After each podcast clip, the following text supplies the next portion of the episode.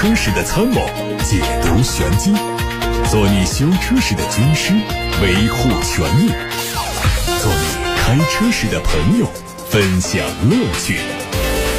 调频九二七，傍晚六点半，董涛说车，只和车友在一起。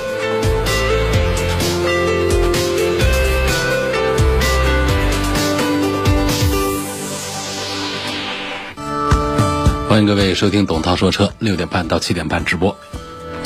我们先关注汽车资讯，等一下就回答大家的选车用车提问。八六八六六六六六已经开通，还有董涛说车的微信公众号，可以图文留言。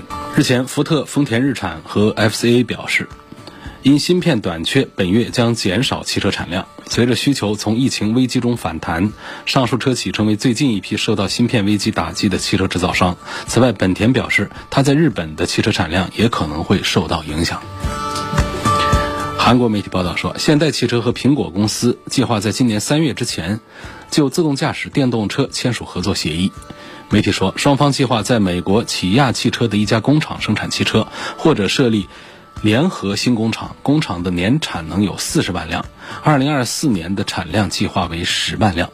另外，现代和苹果将在明年发布苹果汽车的测试版本。海外媒体根据此前曝光的谍照绘制了奔驰 EQB 的渲染图。外媒说，新车有望在今年年内上市，可能会提供第三排座椅供选装，未来还会做国产。外观方面，它继续延续了奔驰 GLB 的外观，不过在前脸等细节上加入了奔驰 EQ 系列的设计元素。尾部比奔驰 GLB 要多一些改动。最引人注目的是贯穿式尾灯，也让它更具有辨识度。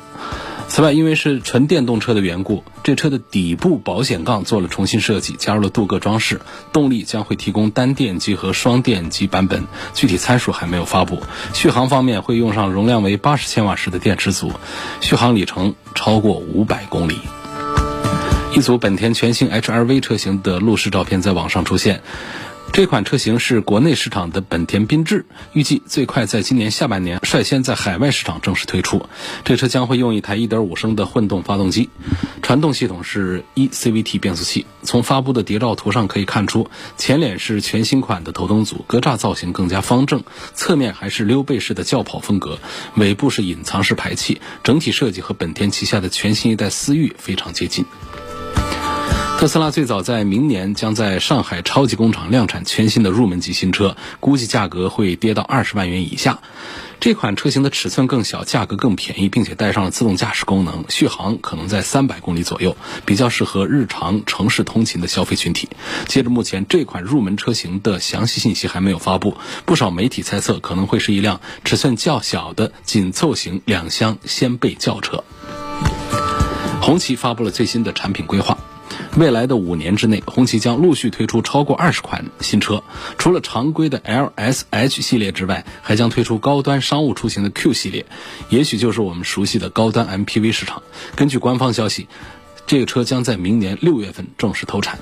从网上的图片看到，新车采用红旗最新的家族风格，高山流水式的中网，搭配大量的镀铬元素，提升了整车的豪华气场。类似于红旗 H9 的 LED 日间行车灯，提升了整车的辨识度。它会用上 3.0T V6 的涡轮增压发动机，匹配八速自动变速器，定价会超过五十万。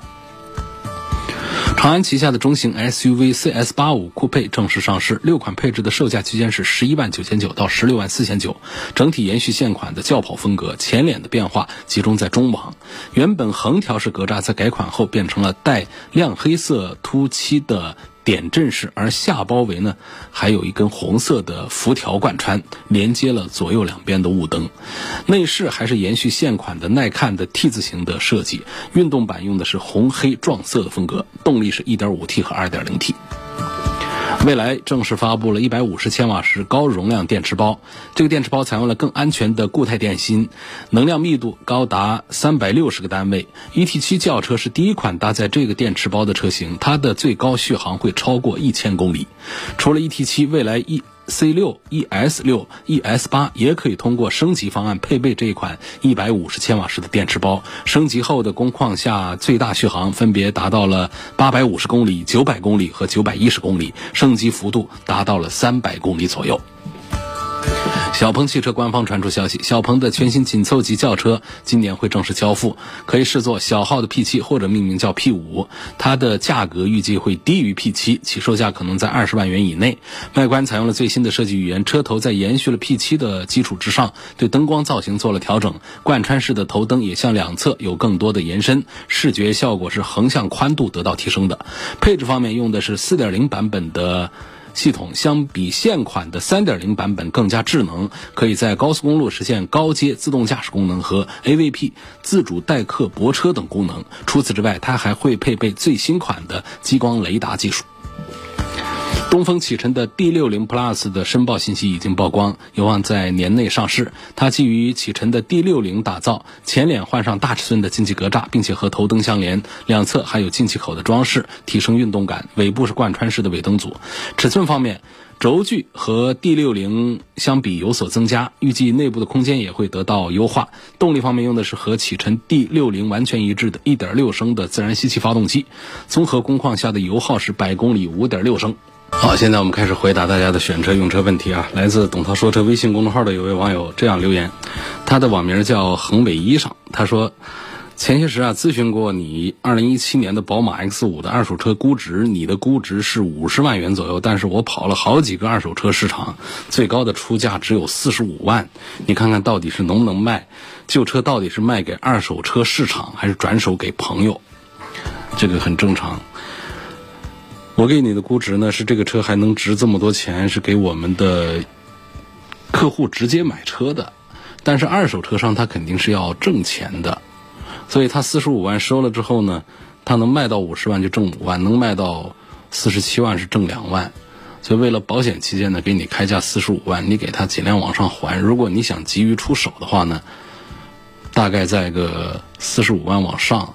多一点就可以。如果不着急的话，想多卖一点的话呢，可以守一守。给你的估价呢，也是通过一个电话直接来说的话，得看车、看车况，各个方面综合来考虑。给个大概就是五十万左右。所以四十五万车商收到手，人家再加个三四万块钱卖出去，挣点钱，这个是做商人呢，是正常的一种现象。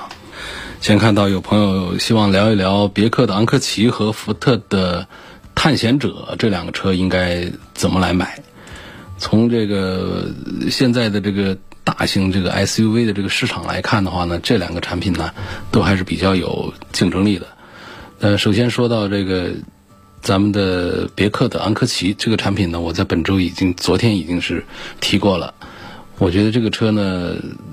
在这个普通的非豪华品牌当中呢，它内饰各方面还是显得比较豪华。现在二十万出头的价格，确实还是这个比较划算的。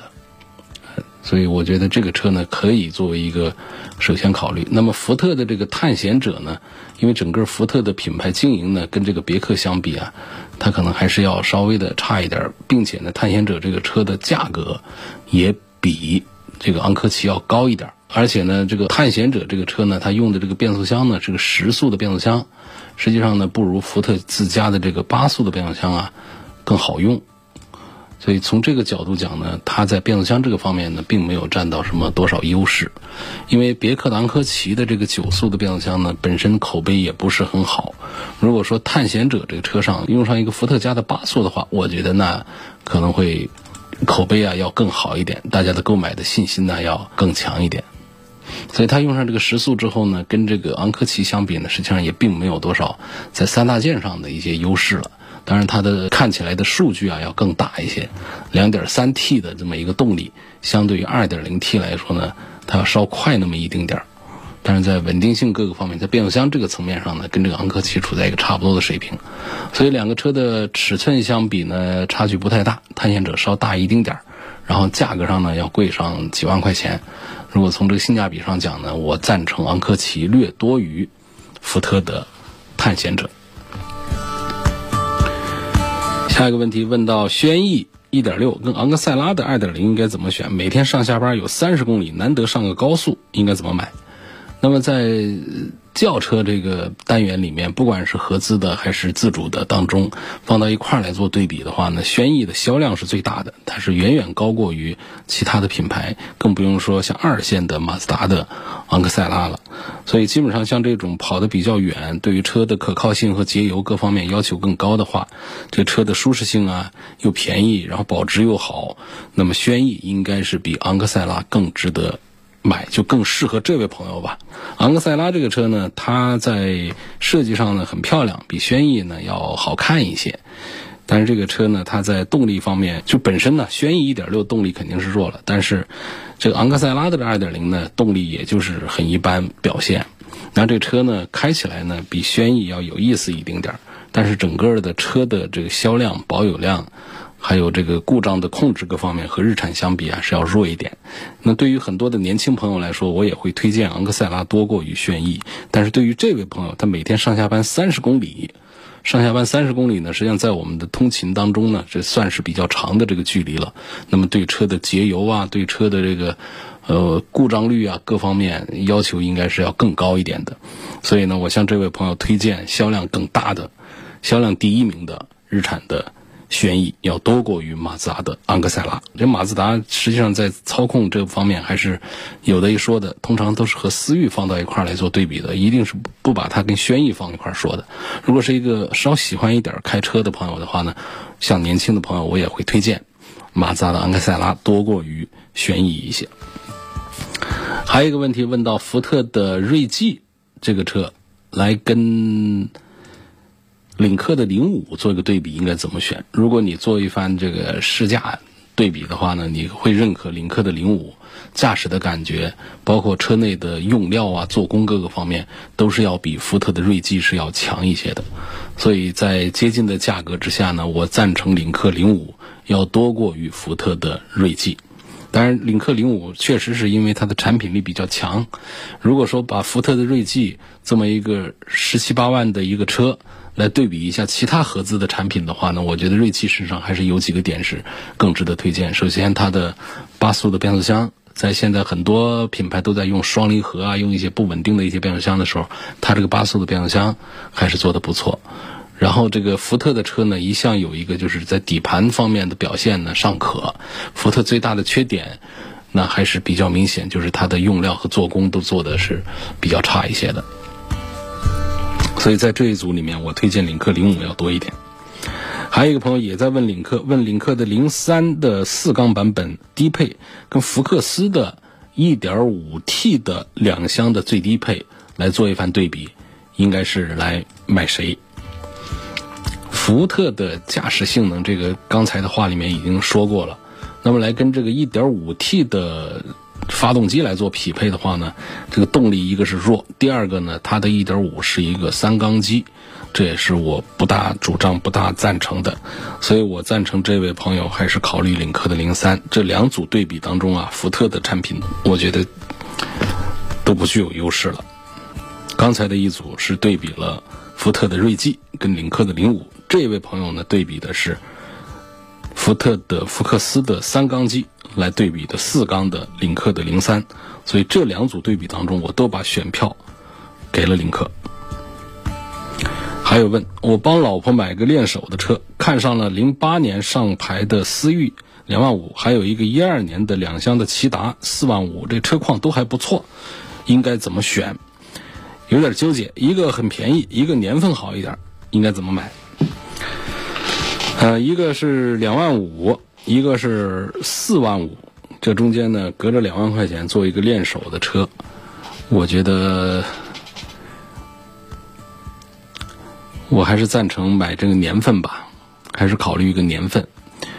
这两万五的车呢，显然看起来是够便宜，但是呢，我估计是车况都不是很好了，而且年份到了十几年，车型也比较老。就算是练手的话呢，这车啊肯定也看起来都比较旧了，所以呢，隔着两万块钱，四万五买一个八年车龄的，比买一个十二年车龄的车，我觉得似乎还是要更划算一点。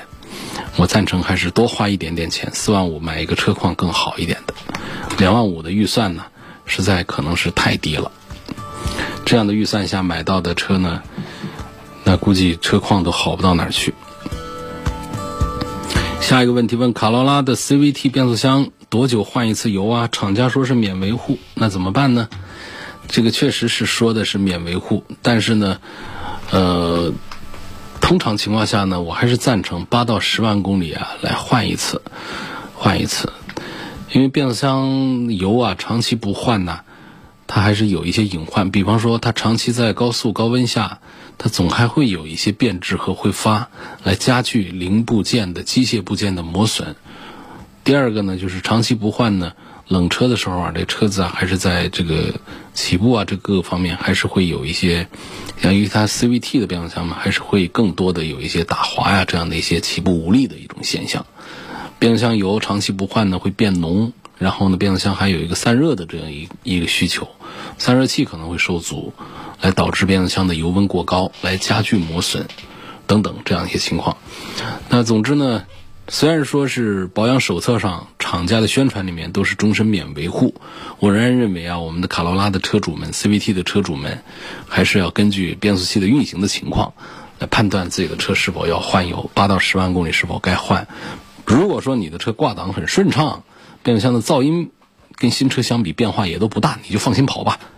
厂家都说了是免维护嘛，但是如果你的换挡你感觉到已经是打滑严重，有声色，换挡有声色，包括变速箱的噪音都比新车的时候变大了，尤其是高速的时候，特别是车速超过一百公里之后的变速箱的噪音明显变大的话呢，我觉得就不要管那个保养手册上怎么写的了，咱们去换一下，啊，八到十万公里的 CVT 的变速箱的车主们还是应该检查一下，该换的得换，换油啊其实并不难。那么选用、检查和更换是要紧的，对吧？这个变速箱出现故障有百分之八十以上还是因为油变质引起的。能够及时的检查和换油，就是为了对变速箱做更好的保养，延长这个变速箱的使用寿命嘛。嗯，下一个问题问宝马叉一的顶配如何？现在优惠七万左右，这个我推荐，因为宝马叉一的。低配的版本我是不推荐的，我常常跟大家讲，我是推荐低配，低配性价比好，但是少数车型呢，我还是要推荐高配。为什么这么讲？首先呢，在叉一的低配上是三缸机配七速的双离合，那么到了高配呢，它有两个二点零 T。这个卖的便宜的那个 2.0T 呢，还是七速的双离合，这本问题不大。问题是到了顶配的 25Li 啊，它用的是非常经典的宝马的黄金搭档，就是 2.0T 的中功率的四缸机，四缸机配的是 ZF 的 8AT 的变速器，这套匹配就非常好了。所以现在优惠七万块钱买一个顶配。厂价是三十四万，减个七万是二十七万，可以了。这个就这么空间这么大的一个买它一个顶配的叉一，我觉得是很划算的。所以我一个是推荐考虑这个叉一的这个顶配，是因为它的变速箱和发动机匹配的更好。第二个就是我不赞成大家说我买它的最低配，买它的三缸机的，再配上一个七速双离合的宝马的叉一。嗯，还有一个问，奔驰的 1.3T 的发动机相当于多大排量的自然吸气的动力？呃，理论上讲呢，这么一个 1.3T 呢，相当于一个1.8的自然吸气是没有问题的，相当于过去的1.8升的、1.6升、1.8升的是一点问题都没有的。但是呢，我们不能仅仅是通过这么一个判断，就来想象这个车的驾驶的性能，那还要想象就是它配的变速箱匹配的是否好。啊，变速箱匹配的不好的话，它的这个驾驶的感觉也不好。另外，另外就是车大不大，啊，车是否很重？车如果说是小巧的话，这样的一点三 T 呢，跑起来也会轻快。我想这朋友是不是在问奔驰的 GLB 啊？那车可是够大的，所以这个那个一点三 T 呢，我建议买它的高功率的。这高功率的开起来还是比较轻快的，所以而且是一个四缸的。那么，我认为奔驰家的现在的小排量的涡轮增压是一个大势所趋，从 E 级开始都是这样在做。嗯，大家在买这个奔驰这个大标的时候，这个大 logo 的时候，一定要有一个思想准备，这是奔驰的一个环保的一个进化的一个方向。这是我说的第一层的意思。第二层的意思呢，就是还是要考虑好我在心理上能不能接受这么一个小功率的一个涡轮增压的一个机器，尽管动力不弱，但是我买个奔驰的 E 级是个 1.5T，这心理上这个坎儿过不过得去，自己还是要慎重的再多想一下。另外呢，关于像奔驰 GLB 这样的 1.3T，我原则上讲呢，我是并不否认的，但是我的推荐指数呢，其实也并不很高。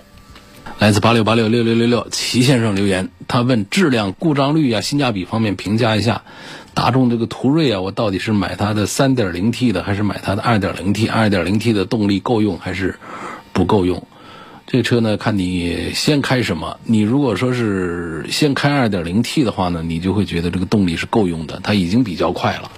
但如果说你先开过了 3.0T 的话呢，这区别还是比较大的。再开2.0，你就会觉得2.0的是不够了。三点零 T 的那套动力呢，在 Q 七上、卡宴上，他们都用的是同一个型号的，所以我觉得贵个十万块钱呢，如果要买这个三点零 T 的话呢，本身呢，我说买这个途锐啊，尤其是买 V 六的途锐啊，就是开起来就像是在隐藏自己的实力的，它是比较低调这种感觉。但是你要真讲这个车的这个性能表现的话呢，那是不输给其他的一些产品的。但说的还是三点零的二点零 T 的这个呢。对，本身它烧机油的隐患也还是有。这大众家的这 2.0T 就是这样，在这么大个车上呢，本身我们是要外观看起来低调的，我们不是说这整车啊，就是也也要做的性能各方面都要按照低调的来的。我们的自己开的这个部分还是要自己喜悦、自己高调的。所以呢，他跟我们推荐说买一个这个叉五，能不能买一个 2.0T 的？这个这外观上呢，它就比。途锐的要看起来要高调一些，那这时候咱们自己隐藏一下这个动力方面的需求，买个 2.0T 的，这个也是一个显性价比的一种做法。但是呢，选途锐本身就是为了低调，然后呢，在性能方面又那就不要再对不起自己了，那就可以上它的 3.0T 的这个 V6 了。所以呢，我赞成呢多花个十万块钱来买这个大众集团的最新的 MLB EVO 的产物啊，途锐的 3.0T。所以大众的途锐啊、Q7 啊、卡宴呐、天越呀，呃，还有兰博基尼的 Urus，全部都是大众集团的这 MLB EVO 平台的一个产物。所以呢，也有民间那个说法，就是买了一个大众途锐，就等于买到了一个 Q7，买到了一个卡宴的筋骨这么一个说法。那这样的说法，其实我觉得也差不多成立的，也是这样的。途锐呢，其实也有这个更高端的动力的车型，更贵的车型，只是在中国市场上是不卖呃 TID 的柴油版的。那现在能买到就是 2.0T 跟 3.0T 都配的八速的手自一体的变速箱，中间差价十万块钱。所以我赞成呢，低调者买途锐的话，就是在性能方面呢，可以按照它的这个高配买它的中高配的 3.0T 来。下一个问题说，二零一八年二月份买的本田雅阁，二点零排量自动挡，开了六万多公里。最近感觉方向盘很松，在平整路面上行驶走 S 型啊，我觉得方向是有故障的。到四 S 店检查呢，工作人员又说没问题的，让我再观察一下。但是我的车下个月就要过保了，请问我该怎么处理？这种情况呢不少见。我说的情况不少见，是在过保之前，他告诉你说这个是没问题的；过保之后呢，就告诉你这个是有问题。那不限于说这是一个本田车，不限于说这是一个方向机的一个问题，在很多品牌上，在很多故障上都会出现这样一种待遇。遇到这种待遇，我们的车主该怎么办？请四 S 店给我开个条，接待维修的条，你就说它没没问题也可以。这个条呢，一直留到你过保之后。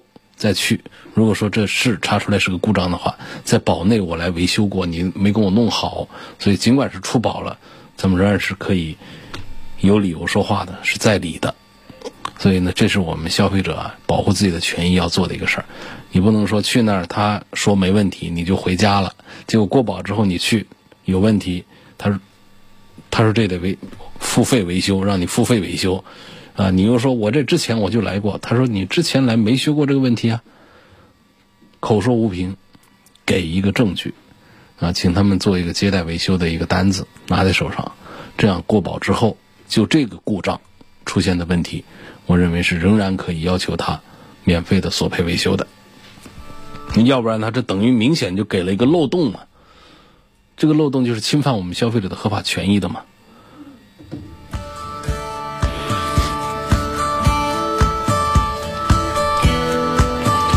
这有一个投诉，我们念一下啊。赵先生，他的车是大众的速腾，他投诉的是孝感的一家一汽大众的 4S 店，说一九年七月份买的车，二零二零年十一月二十二号在路上出了一起擦碰事故，前杠被擦。当时我下车查看呢，发现保险杠明显是做过油漆的。后来打听说这是运损车。我去找 4S 店沟通，他们态度非常不好。看了车之后，说是自己做的油漆。我说可以做鉴定，证明不是我做的，他们不同意，还说让我以后都去他们店里做保养。如果去别的店做保养啊，出了问题说不清楚。我非常气愤，于是打了幺二三幺五投诉。工商局协调后说。四 S 店同意给我免费换一个保险杠，我觉得他们一开始态度就有问题。如果一开始承认问题、道歉，并且给我换了保险杠呢，大家各退一步就可以了。但现在我坚持要求投诉到底，希望节目组帮我维权。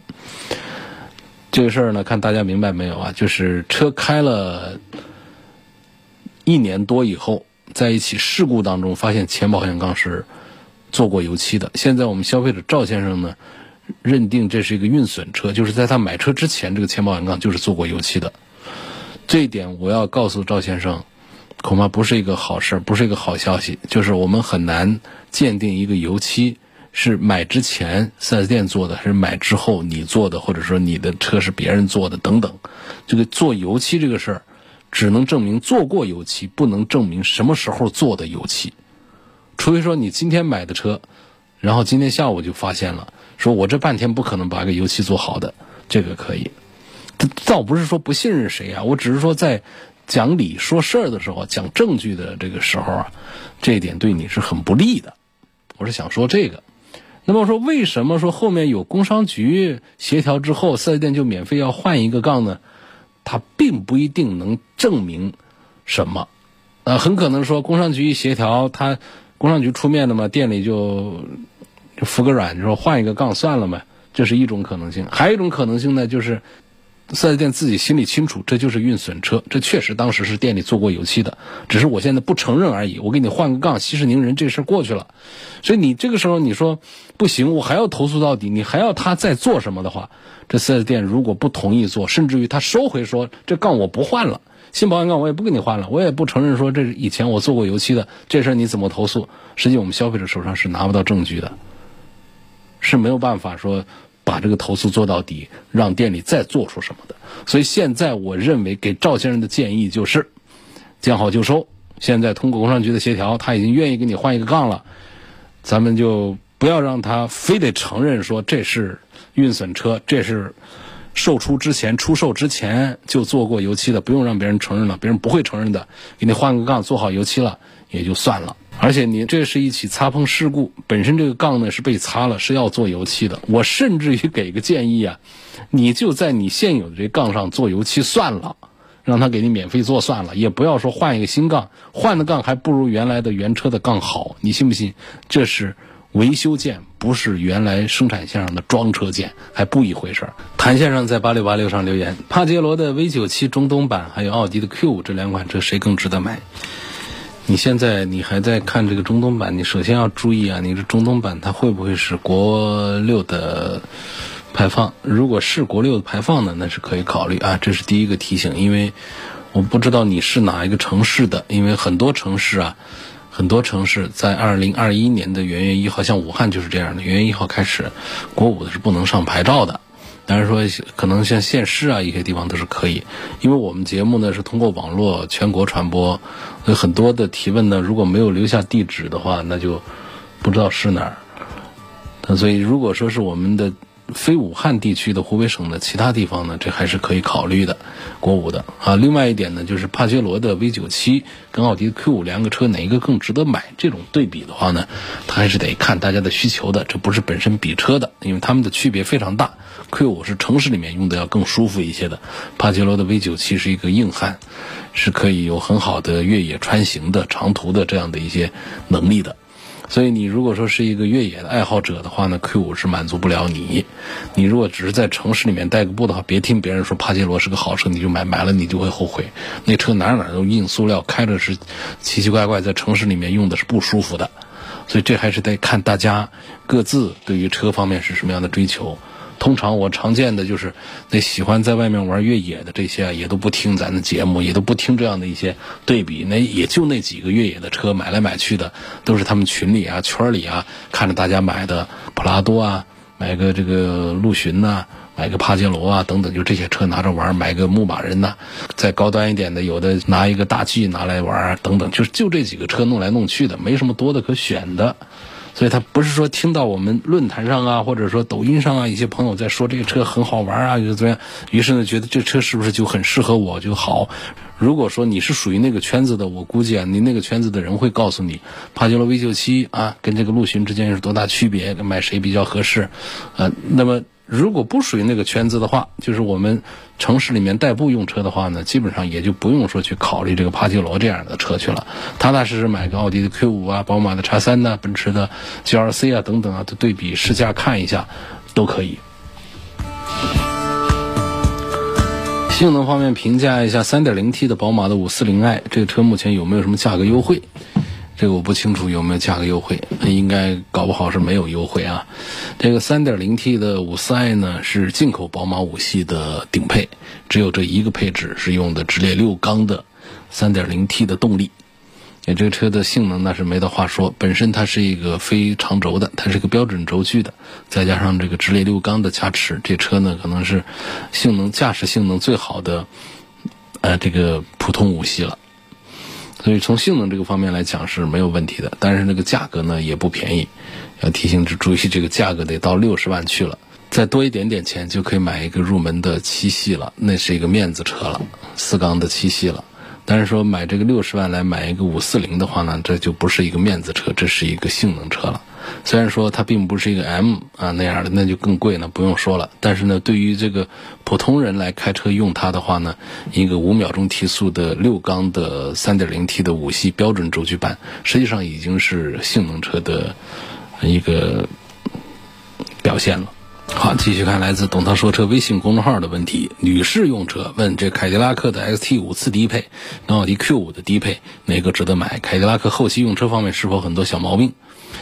嗯，毛病跟这个奥迪 Q 五的毛病比是差不多多少的啊？不见得凯迪拉克的毛病就多一些，或者少一些都差不多。只是目前呢，凯迪拉克的品牌啊，被一些车友们给玩坏了，好像开个凯迪拉克就喜欢啊到哪去玩一样的那种感觉，就玩坏了。然后相对讲呢，奥迪的品牌呢，跟凯迪拉克的比呢，好像。这个负面的这样的东西呢，好像稍好一点，就这种情况。实际上呢，讲这两个车，如果要是论这个性价比的这个说法的话呢，我觉得也是很难区分一个胜负高低出来。凯迪拉克的 ST 五呢，凯迪拉克车一向就是以便宜制胜，就是它的最终的成交价格呢，它会比这 Q 五的要便宜一点，便宜一点。然后车子呢大小都差不多，性能各方面表现也都差不多的情况下，这个时候实际上它这个。就比的是一个价格的一个优势的问题了。那么作为一个女士来用车的话呢，我还是赞成看这个奥迪的 Q 五要多一点，呃，车子要更精致一些。玻璃上有油膜应该怎么办？怎么去除都去不掉。挡风玻璃上的油膜的去除方法应该不难呢。一般来说，万能的牙膏可以去很多油膜。当然我没试过啊，我总是听说。拿个牙膏挤到玻璃上，用抹布，嗯，进行清洁，然后清洗干净就可以去除。或者说用厨房的那些东西，厨房的油膜、油油腻的东西那该是重啊，那都有办法。那咱们这个前挡风玻璃上的那点油膜，是不是就不难了呢？比方说泡沫清洁剂啊、玻璃清洁剂啊、洗洁精啊等等，是不是都可以尝试一下？然后很多的美容店里面，他们也有各种的喷洒的那种专业的去除沥青啊、油膜的东西，让他们去给你处理一下，应该也都是免费的。洗个车的时候，让别人给你弄一下，也都是可以搞好的，所以不至于说那么难。那如果是那么难的话，它是不是油膜的，它都是一个问题了啊。如果真是油膜的话，应该不那么难。问福特的金牛座，希望点评一下，这个我就不赞成了，这个直接就不赞成了，这个根本就卖不动的一个车。就福特的这个轿车，根本尤其是大型一点的轿车，根本是在中国市场上是没有影响力的。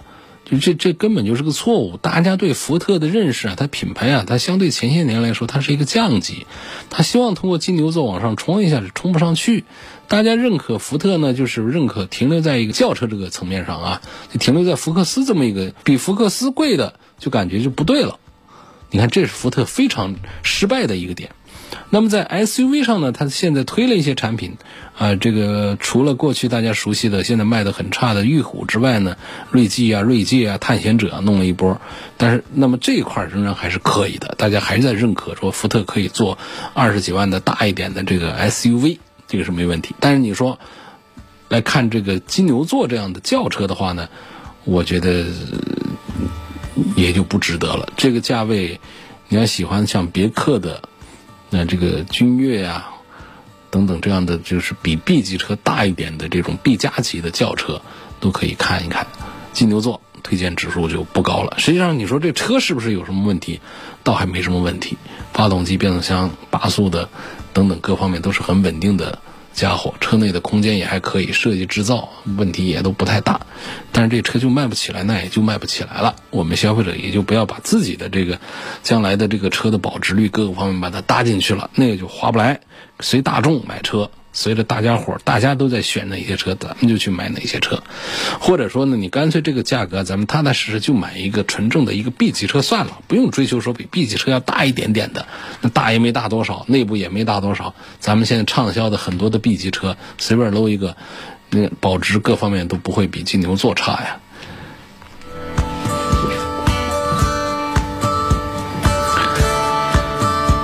还有这个丰田的亚洲龙的双擎，我应该买它的哪一个配置会比较好一点？亚洲龙首先在燃油和双擎当中，确实我是还是推荐双擎多一点。也可能是因为我对双擎是了解稍多一点，试驾呀各方面接触多一点。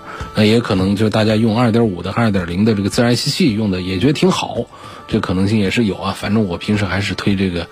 二点五的这个双擎推的要稍多一点，价格不贵，确实是，至少是还多了一样东西呗。节油这方面还是更有优势一些。